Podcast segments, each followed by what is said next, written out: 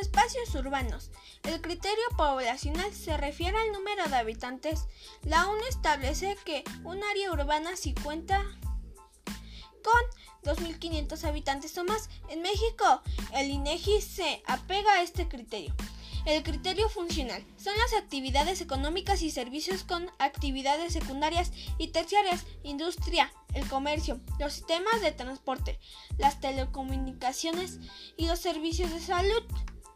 Las ciudades concentran gran cantidad de población, la cual demanda muchos servicios y seguirán siendo lugares de atracción para muchas personas alrededor del mundo. Tanto la metrópoli como la ciudad tienen una concentración de personas, bienes y servicios por representar el poder político, económico y militar durante el colonialismo. Ciudades más pobladas del mundo son Tokio en Japón, Nueva Delhi en India, Shanghái en China, Ciudad de México, Sao Paulo en Brasil, Mumbai en India y Osaka en Japón. Las ciudades que rebasan sus fronteras con la, con la zona metropolitana de Tokio abarcan los territorios de China, Saitama y Konagua. Zona metropolitana de Nueva Delhi y la India. Gurgaon, Gaizabad, Noaindat, Faridabad, Nueva York, Long Island, Nueva Jersey y Connecticut. Zona metropolitana de Guadalajara, Tonalá, Zapopan, El Salto y Tlacomulco. Las, ciudades que rebasan sus fronteras son la zona metropolitana de Tokio, abarca los territorios de China y y Konagua. Zona metropolitana de Nueva Delhi. En la India, Gurgaon, Gaizabad, Noaid, Faridabad, Nueva York, Long Island, Nueva Jersey y Connecticut. Zona metropolitana de Guadalajara, Tonalá, Zapopan, El Salto y Tlajomulco. Las ciudades son megalópolis.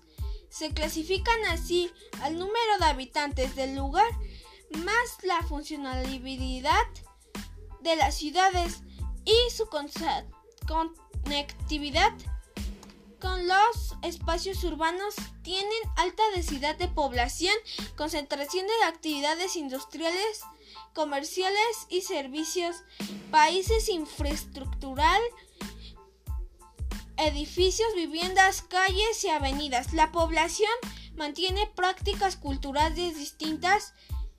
Existe la multiculturalidad debido a los altos flujos de migratorios. Tienen un ritmo de vida acelerado, lo que genera muchas veces estrés. La contaminación se deriva la actividad industrial. Sistemas de transporte basados en combustibles fósiles disminuyen la calidad de el aire. Vivir en los espacios urbanos presentan algunas ventajas y desventajas para los seres humanos.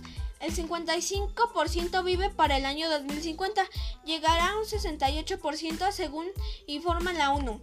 Las regiones más urbanizadas son América del Norte 82%, América del Sur 81%, Europa 74%, Oceanía 68%, África 60%, Asia 54%.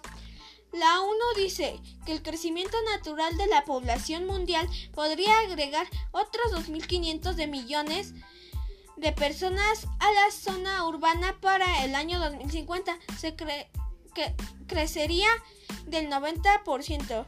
Este incremento ocurriría en Asia y en África.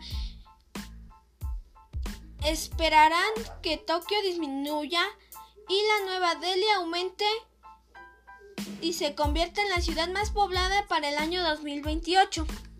Debido al mundo que se sigue urbanizándose, enfrentan retos para cubrir necesidades de sus poblaciones urbanas, incrementando la vivienda, el transporte, los sistemas de energía, además del empleo.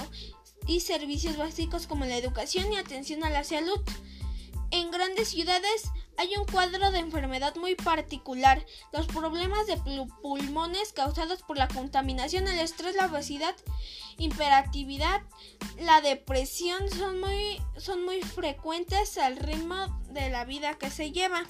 Los retos de las grandes ciudades es garantizar el acceso a las infraestructuras de vivienda, educación, salud y servicios para todos y todas.